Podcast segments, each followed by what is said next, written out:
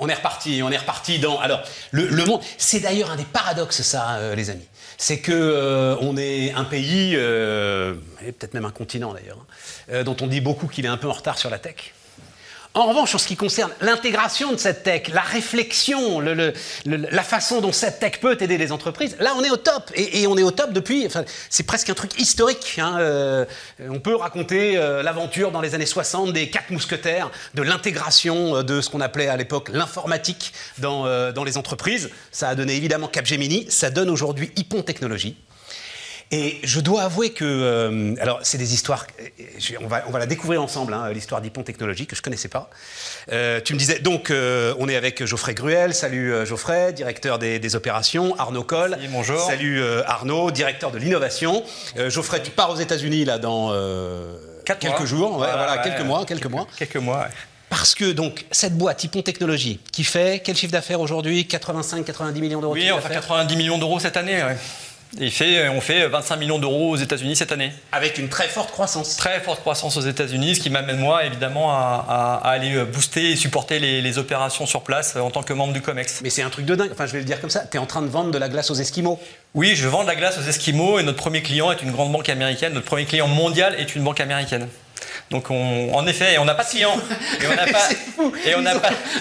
ils, ont- ils ont- ils traversent la rue, ils ont les, les- les- enfin, les boîtes de tech les plus énormes, enfin, et y compris d'ailleurs euh, Capgemini, qui est très très important Oui, euh, aux États-Unis. évidemment, il y, a des, il y a des mastodontes du conseil. Il euh, faut raconter, qu'est-ce que tu leur apportes? C'est quoi le- le- la patte d'Hippon Technologies? On se concentre en fait sur la, la valeur ajoutée métier, donc euh, on est capable avec des cycles très très courts de produire du logiciel de très haute qualité. Et euh, ça, on le fait depuis 20 ans en France. Euh, on a même une histoire un peu singulière parce qu'au-delà d'être une boîte internationale, on, est, on vient du tatami aussi, on s'appelle Hippon et on a été créé par un sportif de haut niveau. J'ai vu ça. Ouais, c'est incroyable. Donc déjà une belle, une belle reconversion.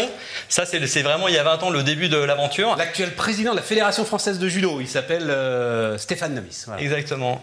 Et euh, ouais, donc une aventure entrepreneuriale folle qui fait que aussi, euh, à un moment, on se dit, ben, avec l'esprit du sportif de haut niveau, les États-Unis, c'est possible. Et en fait, les États-Unis, c'est vraiment possible. Donc euh, 25 millions cette année. Ouais, alors attends, et je vais être très franc, euh, l'histoire du sportif de haut niveau, ok, euh, pourquoi pas, pour raconter l'histoire.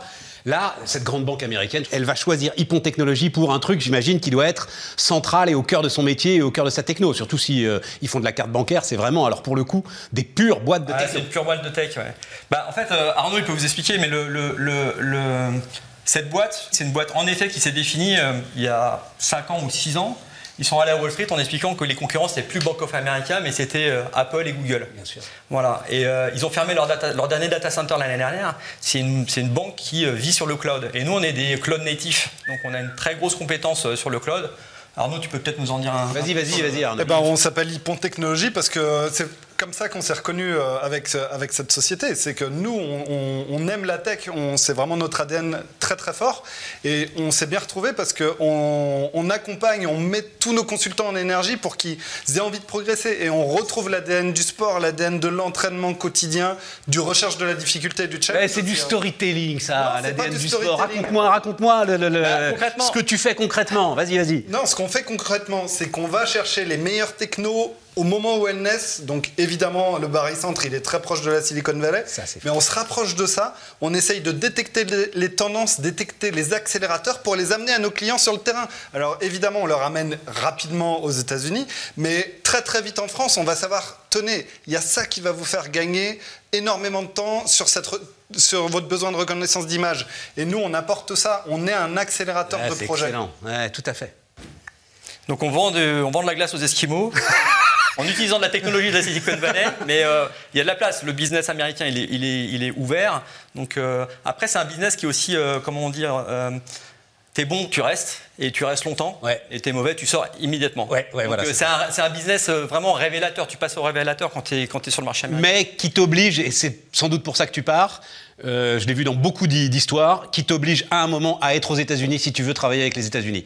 À un moment, tu peux plus, ok, t'es français, ça- ça- très bien, je veux dire, mais à un moment, tu deviens américain comme moi, sinon euh, ça va pas pouvoir durer longtemps. On est d'accord Ouais, alors ça fait 8 ans qu'on y est, donc euh, moi je, j'y arrive que 8 ans après. J'ai pas, pas fait le. Ouais, mais pour la vraie croissance finalement. Oui, pour le scale, pour le Voilà. scale des opérations, on, est, euh, on, on- on le renforce, on le renforce évidemment et c'est important. Ouais. Mais aujourd'hui, on a, euh, en fait, sur, euh, 70 ou 80 personnes à la fin de l'année, il reste que deux Français. Donc au début, on avait plus de Français, euh, mais maintenant, on a 75%, enfin 60, 75 personnes, 75 consultants de nationalité américaine. On va les recruter dans les, dans les universités américaines. Enfin, on, on utilise les codes, euh, on utilise les codes des. Et, ça leur plaît, j'imagine, Small is Beautiful pour euh, l'ensemble de ces jeunes gars, non? C'est-à-dire euh, les énormes boîtes de tech qui reconnaissent, sont un peu passées de mode, quoi. Enfin, il y a un côté. ce qu'ils reconnaissent en arrivant, du mal un petit peu quand même. En arrivant chez nous, c'est l'entraide c'est quelque chose qui est ancré dans notre ADN aussi, et c'est pas du storytelling. C'est quand on demande à un consultant qui vient d'arriver chez nous, qu'est-ce qui t'a marqué?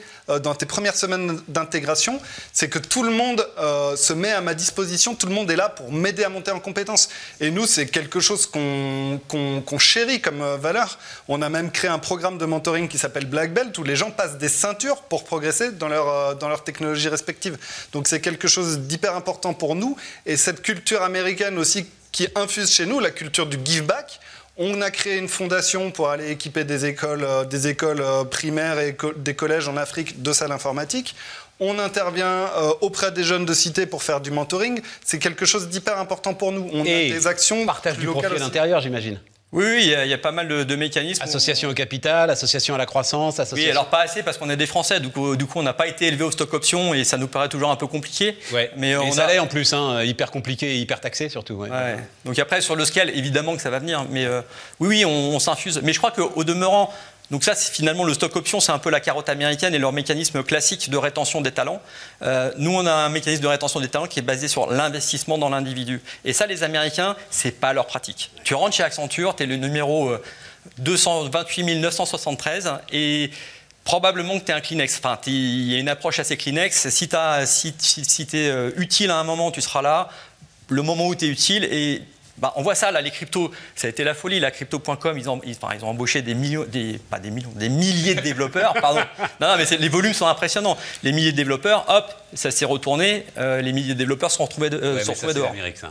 Ouais, mais chez nous, on, bah, justement, on a un système plus. Euh, plus on réutilise de la. En fait, finalement, on réutilise un peu du, cette fibre sociale française à investir dans les individus. Ça nous sert à nous à se différencier aussi sur le marché américain. Est-ce que les gars derrière puissent construire leur propre parcours finalement comme, comme vous, vous l'avez fait euh, Vous parlez, parce qu'il faut parler du cloud aussi quand même, puisque tu dis, euh, donc là, c'est la lame de fond euh, du digital, du numérique aujourd'hui, et là vous êtes, enfin vous vous estimez parfaitement positionné pour aider les entreprises à monter sur cette vague. Absolument, on est parfaitement positionné parce que depuis 2016, on a investi massivement dans la formation. On a des niveaux de partenariat qui sont très très forts. Et nous, c'est euh, du pain béni pour nous euh, qui aimons la tech, parce qu'on arrive à mettre en production des projets au bout de, de 6 à 9 mois, alors qu'avant, il nous fallait 2 ans. Parce qu'on n'a plus besoin d'acheter les serveurs. Ça paraît bête, mais ça, déjà, ça prenait un délai conséquent. Après, il fallait évidemment les installer, on, connaît tous euh, cette histoire-là, mais nous, ça nous fait gagner du temps et on peut tout de suite aller parler au métier et être sur la création de valeur. Et ça, ça nous a changé notre métier de tous les jours. On est là tout de suite pour créer de la valeur, on se met à côté de la personne. Alors, qu'est-ce que tu voudrais qu'on arrive à raconter avec tes données, par exemple? Et ça, c'est passionnant. Enfin, la banque totalement dans le cloud, je savais pas. Moi, c'est, il y a plus Je vais faire le malin, parce que le terme c'est on-premise, si jamais. Euh, c'est ça. ce sont des serveurs qui sont euh, qui sont propriétaires. Il n'y a, y a plus aucun serveur propriétaire. Non, non, rien du tout. Tout, est sur Amazon, hein, sur AWS.